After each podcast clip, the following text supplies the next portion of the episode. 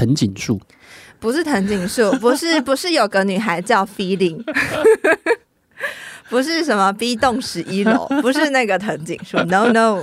好，那是今天讲行道树。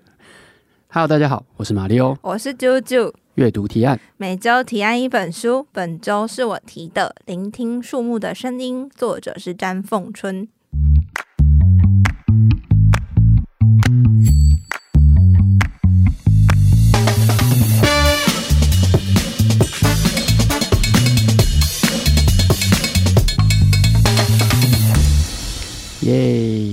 凤春，我们之前我总觉得我们好像有提过这个人。就我之前看他上一本是医术的人，他是台湾就是治疗树木嘛，第一位女树医。对对对对，然后我就一直推荐你说一定要去采访他。对，然后你就说 呃，他他邀不到。对，我觉得他应该真的太忙了，太忙了，还有很多就是他真的工作这样听起来很。繁重，然后这本书的话是他的第二本，叫做《聆听树木的声音》，主要是讲行道树。嗯，然后还是从行道树的历史发展、维护，然后还有树种、树的病，就是树病的症状啊，到都市的环境跟气候等等，嗯、就跟我们会更有趣的去连接到行道树，然后来透过这本书可以一边看，然后一边再次。理解一个很重要的一件事情，叫做亲树、亲近树木，嗯，爱树、爱惜树木，嗯，跟惜树命、珍惜树木的生命。那这一本，那为什么我们没有？我们不讲上一本呢？嗯，上一本比较注重在医疗树木，帮树木进行医疗，还有作者的背景哦。然后，因为我觉得这一本更亲近一点，对，更亲近，而且大家其实现在就是。过年期间那时候嘛，大家会去走村，或者是加假日的时候，也会想说亲近大自然，感受一下树木。嗯，但其实有很多就是在我们生活当中，你最直接可以接触到树木的地方，就是行道树，在都市里面的人啦。所以我们要怎么样接近行道树呢？也，嗯，其实我觉得不是说接近行道树，嗯，而是说我想说，可以在开始前想说也问你在台北市里面的路哦，嗯。然后你有没有特别喜欢或印象深刻的一条路？如果以树来讲的话，大概有两条，一条是仁爱仁爱路，一条就是中山北。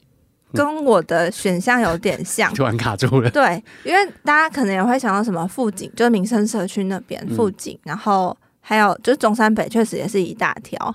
然后还有那个中正区那边，就是总统府旁边，嗯哼，然后偏行政区那里。还有中正纪念堂旁边，就是那一大区也都是很多行道树，就开车的时候很多行道树。哦、然后我自己的话是最喜欢也是仁爱路跟逸仙路这一条。然后我喜欢逸仙路很短哎、欸，可是就是我因为我喜欢走路嘛，嗯、然后我就发现那一条的路的那个树啊，它的树皮也是绿的、欸，什么意思？就是它发，哎、欸，不是发霉，什么东西啊？它长那个青苔还是什么，然后就整棵都是绿绿的树，哦、然后走起来很舒服。是对，就是跟你的选项一样。然后为什么想要分享？是因为我觉得，嗯、呃，我们可能其实有时候不觉得他们在我们身边，但如对，但如果它突然不见的时候，你就会觉得，嗯，会吓到，怎么那么热？就会觉得哪里怪怪的。对然后我之前也很讨厌是夏天的时候会看到那种断头式修剪树木，直接用很粗暴的方式砍掉或剪掉，对，它就变成是不是一棵树，是一根木头，它就剪掉了，对，它就整颗头都头发都没了，变光头。然后我就是。那时候就因为这件事情去找到前一本书，那个时候还没有这本。医术的人，对医术的人。然后我觉得医术的人，他对于我来说比较像是启蒙，去让我认识原来树木有医生这件事情，就是第一件事。树医对树医，然后去理解到树的生命跟人的生命的落差。嗯、对，就是他们人的一生，我们就是。了不起就是一百年，对，真的是很老了。但是树的一百年，它也很年轻，它可以活很久很久。不同的树了，对，嗯、所以在那一本，它还有一个观念，就是我们在治疗一个生病的树木的时候，你的观察期可能不是一天两天，嗯，你要用一年到十年去看这一棵树，它到底是不是往健康的方向。时间的刻度不太一样。对，嗯、然后就是突然意识到这件事情的时候，就觉得哇，它是以年来帮他做计算，而我们是的变化是分跟秒。对，对，就才让我就觉得哦，原来这个职业真的很值得尊敬。就医学系是七年嘛，树医可能要十年。因为他们真的是要观察一棵树，然后要认识不同的树，就这个职位很特别。对对，但是就是想要，如果真的想要把这件事情或这个议题跟大家分享，我觉得好像这一本是更直接。第二本，聆听树木的声音。对，那我们要怎么聆听树木的声音呢？嗯，这本书里面它有，应该是说先了解行道树，会先跟你说行道树的历史，然后再来是讲说。再扣回我们自己的话，台湾的行道树遇到哪些问题？对，还有我们平常会看到，大概会有几种种类，跟就是它就是一个真的是行道树的百科全书，也是百科嘛，哎。选我，选我，选我，选我！来来，请说。那为什么会有行道树这样子的概念出现？对，这件事情很酷，它就就回到历史了。嗯、这也是我有没有想问你的啦？欸、其实我没有看，当然要你想啊，当然是要你想啊。哦、就是呃，会开始有行道树呢。其实，在跟人类有关的时候，最一开始我们是以土丘嗯来做里程，嗯、就是以前我们没有那种。尺嘛，对，没有尺去量这个距离。然后在行道树在更早之前是，哦，我走走走走走一段路，然后就会有一个土丘，嗯，隆起的小小的土丘，里面埋着。没有埋任何东西，然后再往前走走，就是在下一个土丘，就是哦，我可能走一里了，我再走第二里，这样子往前进，嗯、军队往前进的时候，但是土丘还要维护，而且有时候下雨就不见了嘛，嗯、对，然后之后他们就哦。可以种树诶，所以其实一开始是树是做这个里程标记的功能性，这是最他最早开始的时候，是从南北朝的军事家，他为了觉得修这个土丘很浪费时间、浪费人力，那不如就种一棵树去做取代，然后就从甘肃省开始就种的第一那个时候的那个树是槐树，就是有记录在里面。然后这个概念呢，就一开始是用。树木来去标示出这是一条道路，嗯，对，就是因为都是一片土地嘛，所以就是先用一开始是土丘，然后之后改成树木，然后树木又是有具有记录里程的功能，然后之后呢又开始说哦，这边是军队可以走，那边是普通人可以走的，就是他会用树的种类去分。不同的人可以走到，比方说这一条是天子可以走的，嗯、天子走的道路，一般民众不可以走，所以你要去认你可以走的那条路是什么。对对，然后是从中国传出来的，然后中国那时候其实在从西周开始，然后一直到。呃，后面就是开始去进行修缮，然后才开始有这样子的文本记录下来。嗯、当然，就是可能在台湾的话，我们最一开始其实导入这件事情的是严格说起来，应该是日治时期。嗯，对，那时候呃，当然是在明朝的时候，其实有记录过芒果树，但是日本据台之后，就是在那个时候嘛，就为了要军事交通便利，它也要有道路七公尺的这种。规定，然后他们就借由这个规定，也是开始把呃那时候还有一个什么叫都市美化运动，然后要公园道路这种很流行的欧洲的那个法国概念，借由日本，然后也要导入到台湾，所以那时候就为了很多很多的考量，就开始建路树。对对，然后我们刚刚提到其中几条，其实也是那个时候有特别列出来的，嗯、特别第一个就是中山北路，嗯，然后再来是爱国西路。中山南路、跟中华路，还有忠孝西路，那就是那个时候很指标性，想要做到的是什么叫公园道路？嗯，就我这条路连过去，连到后面的时候就是公园，就是这是那个时候西方很流行的概念。然后日本就有一个这样子的人，他想要把这个概念带到台湾。嗯，对。所以这是一个蛮近期的，因为你刚刚讲的时候，我一开始想说，哇，竟然可以推到那么早。对，以前，但我后来我觉得这个比较容易理解啊，就是从比较西方那边就透过日本，然后传到台湾。这个就我一开始想象的比较是比较晚近的才有这样子的东西。还有人有提到是说，像中山北路那一条为什么那么绵密的树是，呃，也要有军事的考量。有一说是应该也不是一说，应该真的确实就是这样，嗯、就是树可以遮盖。如果你要逃难的时候，你在急速行驶的车之下，你不确定他如果从上面去扫的话，也不确定可以找不找得到你。就、嗯、是那个时候的技术可能没有像现在无人机这么的 这么的精准，就是他那时候可能会找不太到。中山北它的概念可能比较像是表参道那种感觉，因为它就是有点像要连接到当初的总统府，就是它有点像是刻意设计出来的一条。对一条路这样子，嗯，对，就就我的那时候印象。然后仁爱路那又是另外一个故事，就是他们想要用圆环，那已经是比较后来了，就是国民政府到台湾的时候才开始有仁爱圆环。然后他们想要从，因为那个松山机场在敦化北的尽头嘛，就它等于是有一种。他想要一路逃的、啊，不是啦，就是你一降落，然后让你告诉你我们的国家强盛，就是什么东华北路这样一直到中间这样子。啊，我以为是如果有敌兵要砸过来的时候，我逃难的时候，你就看不到我在哪里。呃，就 就，就好这个行道树啊。可恶，被拉回来。好，那你觉得？那我们就拉回行道树本身。好，刚刚讲的是历史嘛？对对。然后你觉得在都市街道里面的行道树，嗯，它会遇到什么问题？呃，生长空间不够。嗯嗯、啊，还有是不是？你说这个吗？好啊，还有大家会去破坏它，不好照顾，不是不好照顾，应该说容易被破坏。容易被各种情况破坏。你说用立可白上面刻说，这不是观光景点才会有的吗？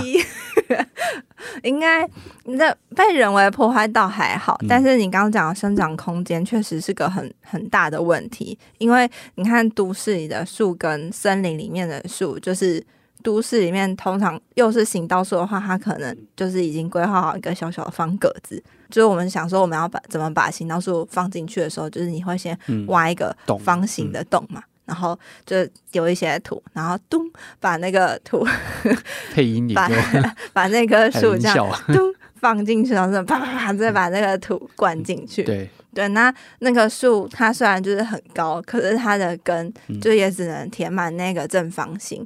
那第一个是空间很小嘛，你刚刚讲的。第二个是它的土其实没有任何的翻动，嗯，就是它的土也会硬化。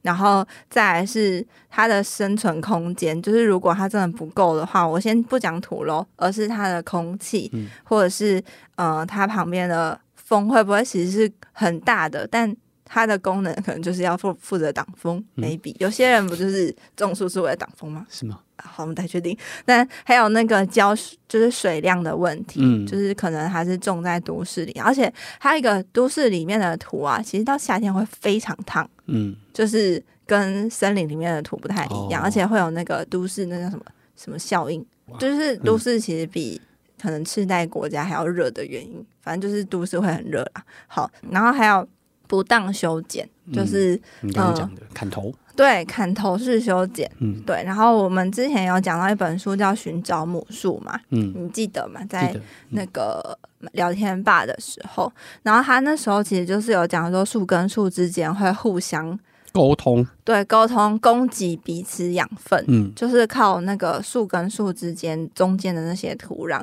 但是行道树它就是一颗孤零零的孤儿，它是个独生子，它也没有独。但行道树不是都一排吗？它不会，但他们的土不会连接在一起啊。哦、他们每一个都是一个家庭里的独生子，嗯、就是独立的长大就没有什么兄弟姐妹的陪伴，就很容易夭折。哦、但是他们夭折，其实我们又看不出来，因为树的生命跟人的生命是不一样的嘛。我们每天就这样很快的从它旁边经过，但对他来说可能只是一分钟诶，但他其实已经要死掉，我们也看不出来。对，这就是树，它现在遇到问题。嗯、然后，呃，有一个我们很常会看到的是核根病。你对核根病有概念吗？或者是你有看过这个吗？没有。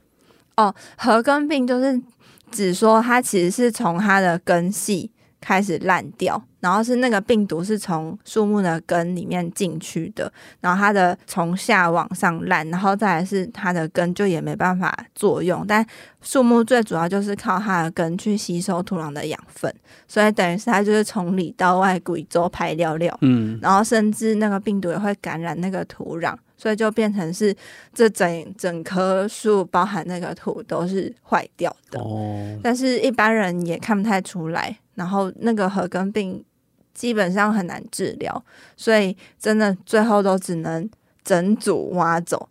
哦，是哦。然后还要消毒，就是帮那个区域的土壤消毒。嗯，那那棵树嘞？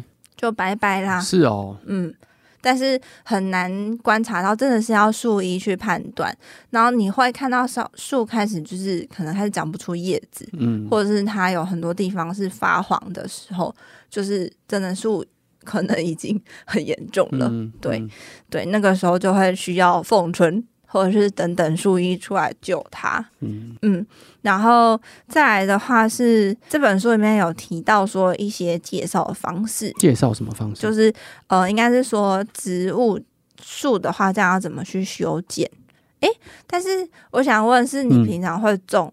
嗯、你是会种植物的人？我想想看哦，好像没有诶。豆芽菜，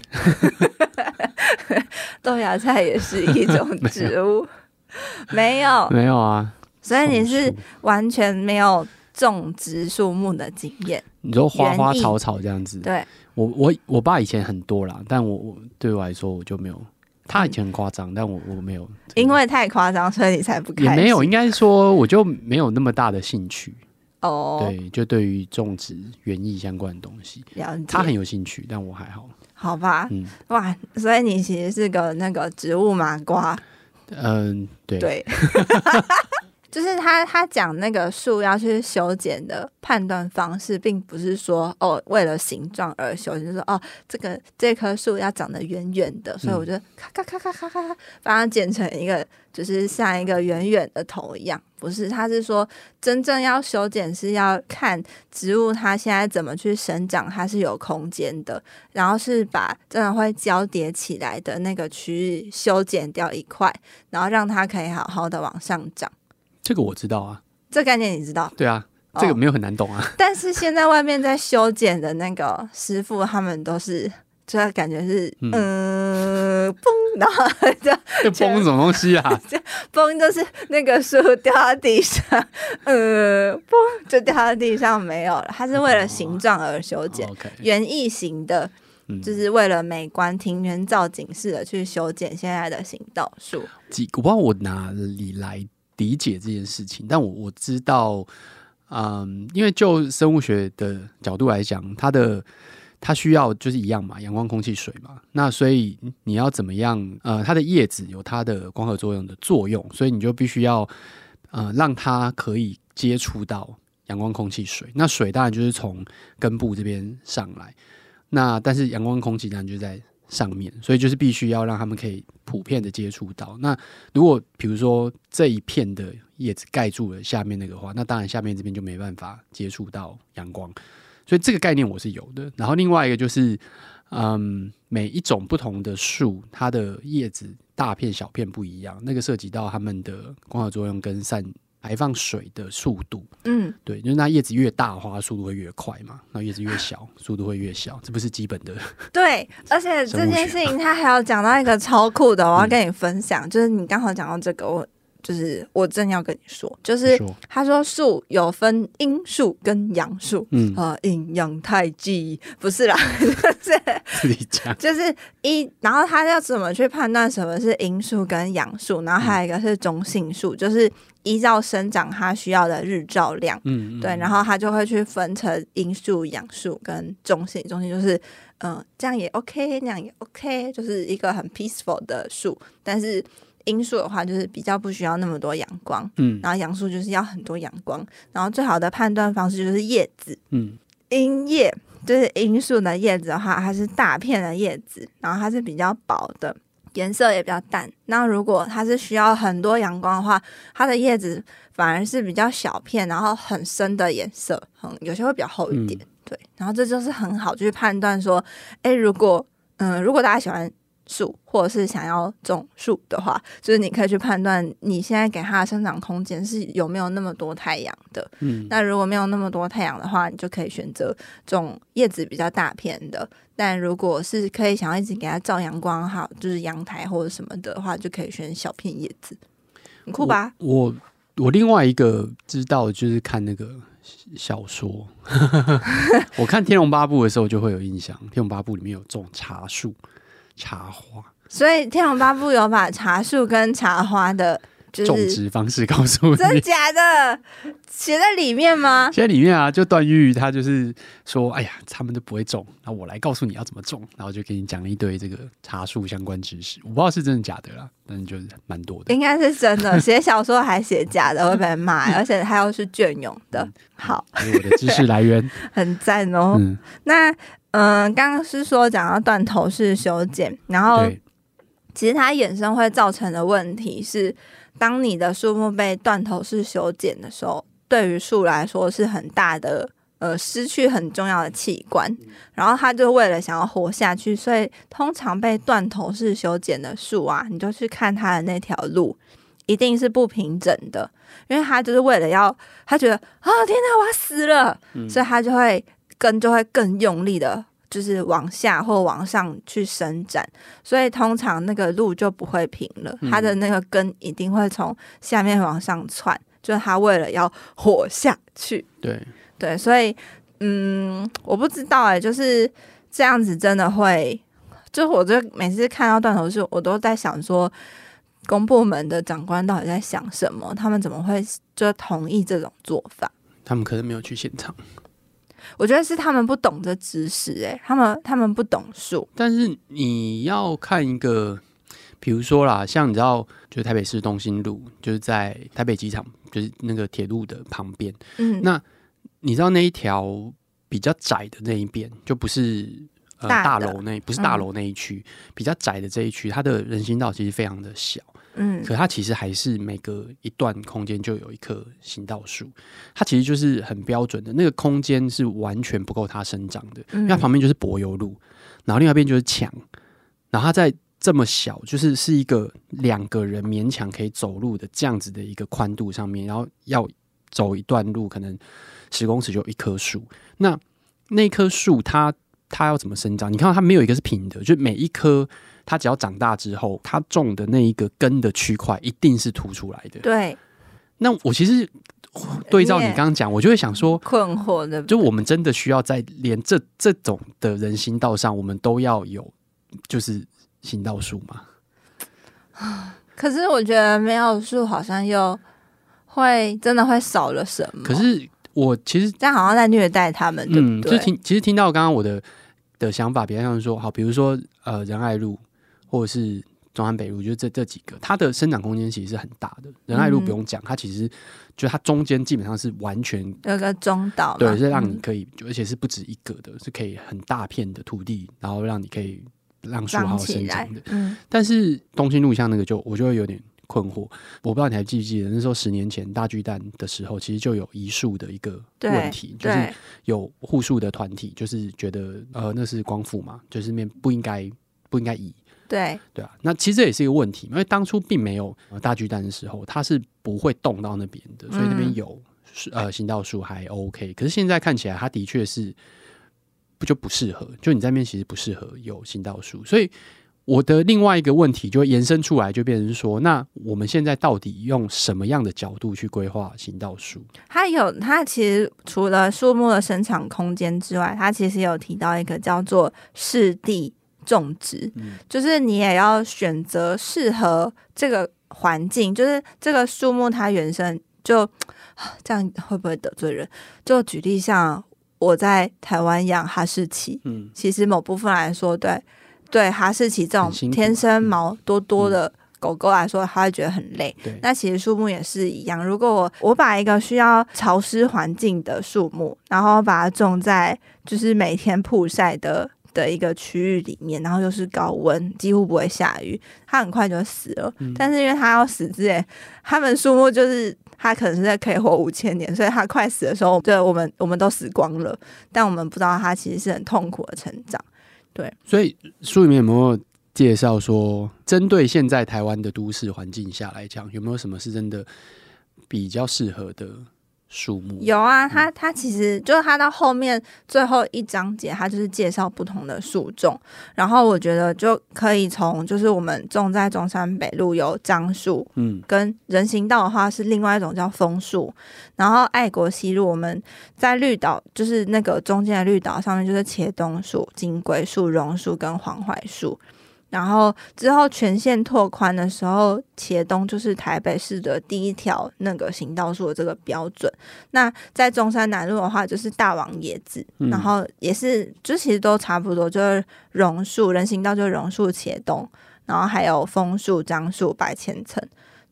基本上就是这样子的树木，在台湾的气候来说也是适合的。嗯、然后在修剪上，真的是不要断头式修剪，因为就是对树木来说，它可能就会更想要活下去，然后就是突然就猛爆式成长。所以就是修那个顶端的地方，不是剪下面，然后要看它的枝干跟骨架，因为这个学生长怎么样，而去给它不同的修剪。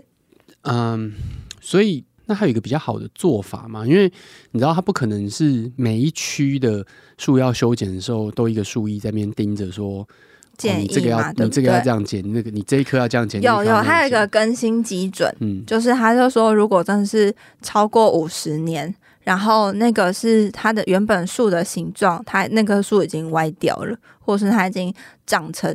就是因为可能之前的修剪，或是那个地理环境，就是天生风很大，然后呢树就是噔，就是长得歪歪的这种的，就是已经没有原本自然树形的树，其实就是可以更新，然后更新对于树本身，或者是对于那个环境来说都是比较好的。更新是什么意思？就是更换成新的树。那原本的树呢？就是先移开。或者是就是让它变成木材，或者是它真的就坏掉啊、嗯、衰弱了。OK，对，就是他有这种建议。哦，嗯，但是在修剪的时候，他有没有什么？就是我们应该要有一个专业人士给一个大范围的建议说。他就他就讲啦，就是刚刚讲的那个修剪方式，但是他没有很修剪的人不见得知道这件事情，或者说该怎么具体去操作，因为剪的人又不是他。我觉得应该那些人要上课，我自己觉得啦。就你应该要让这些修剪的人，他有一个基础判别的知识能力。对，但好像我我自己的感觉是，我觉得好像这这个观念没有很普及，比较难。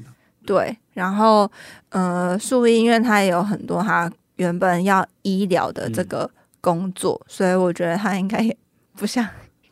没有办，没有这么有，没有这么多，没有这么多时间，就是每一棵在修剪树，他都要在旁边看。好了，那作为这个一般的行人来讲的话，有什么事情我们可以做吗？或是一般的读者来讲的话，我我倒觉得没有，没有就对了。好，对，但是我觉得是我们可以呃借由这样子去认识身边的。树木，然后就是去看看，说，哎、嗯，我从我家走出来的时候，我遇到那些树，它是什么样子的品种？嗯、对，然后它现在还好吗？它的生长环境还好吗？然后，呃，如果是真的是，哦，前阵子还有就是大家很喜欢种樱花树，但其实樱花树不是很适合台湾。嗯，对，就是呃。By the way，然后突然想到，但是我觉得可以欣赏，然后偶尔就是看看它。而且我发现，其实台北行道树有的地方有命名，哎，什么意思？就是有的地方那棵树是有名字的，真的。对，但是他会挂一个牌子在他那个树牌上，他就说我叫什么蓉蓉，或者是我叫什么丽丽，不知道，就是他就是有一个他的名字很有趣，而且每一棵都有 QR code。OK，很酷。好，那如果觉得听众可以。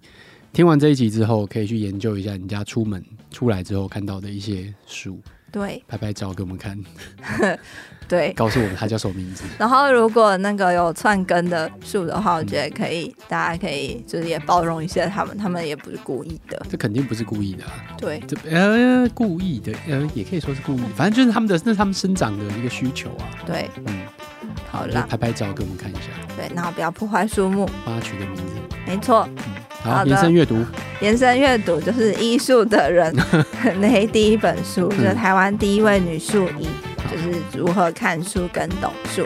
然后这样感觉是不是《天龙八部》也可以做本集延伸阅读？《天龙八部》我我太太久没看，我猜应该是第三集，因为它总共五集啊，我猜可能是第三集。